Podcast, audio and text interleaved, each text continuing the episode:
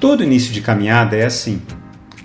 Começamos a todo vapor, mas à medida em que continuamos a caminhada, percebemos o vigor desaparecendo.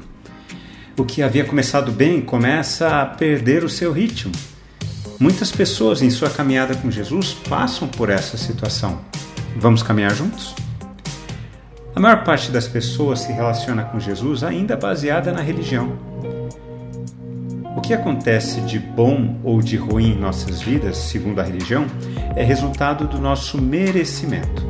Se fomos abençoados, é porque merecemos. Se estamos sofrendo, também é porque merecemos. A religião evangélica, em especial, incentiva as pessoas a buscarem a Jesus apenas para que ele resolva os seus problemas. Com isso, Jesus é rebaixado.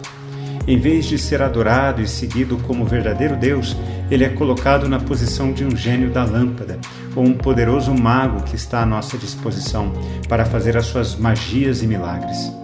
Triste. No texto que lemos, vimos a rapidez do leproso em se aproximar de Jesus para que ele fosse curado. A Bíblia é repleta de histórias assim. Os evangelhos nos contam que grandes multidões se achegavam a Jesus para conseguir algum benefício dele, uma cura, um milagre ou uma bênção. Até hoje é assim. Grandes multidões procuram a Jesus apenas para obter dele algum favor. Por isso, após a cura do leproso, Jesus se dirige a ele dessa maneira: Olhe, não conte nada a ninguém, mas vá, apresente-se ao sacerdote e ofereça pela sua purificação o sacrifício que Moisés ordenou para servir de testemunho ao povo.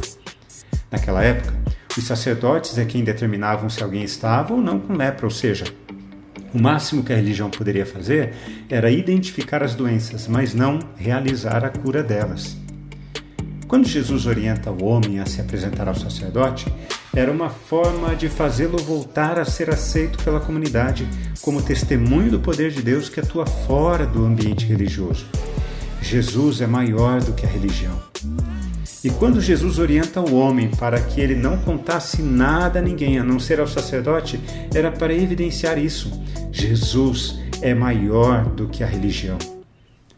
Quantas vezes nós somos como esse leproso curado?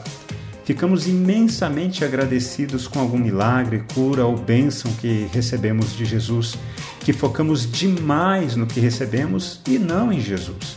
Deixe-me explicar melhor. Ficamos tão maravilhados com o que Jesus fez por nós que esquecemos que mais importante do que o que acabamos de receber é termos a presença de Jesus conosco. A grande tragédia nas nossas vidas é valorizarmos demais o que Jesus pode fazer por nós, em vez de valorizarmos o fato de que Jesus está conosco em todos os momentos, principalmente naqueles momentos onde o milagre não acontece como gostaríamos. Quando refletimos na palavra de Deus, precisamos responder a ela. Eu quero orar por mim e por você. Pai, diante das nossas lutas diárias, o Senhor sabe o quanto ficamos agradecidos por tudo aquilo que o Senhor faz em nossas vidas de maneira extraordinária. Mas, Pai, nós pedimos que o Senhor nos ensine a valorizar muito mais a Sua presença em nossas vidas do que aquilo que o Senhor pode fazer por nós e que a Sua presença nos baste sempre. Pedimos isso em nome de Jesus. Amém. Forte abraço para você nós nos falaremos no nosso próximo encontro, está bem? Até lá!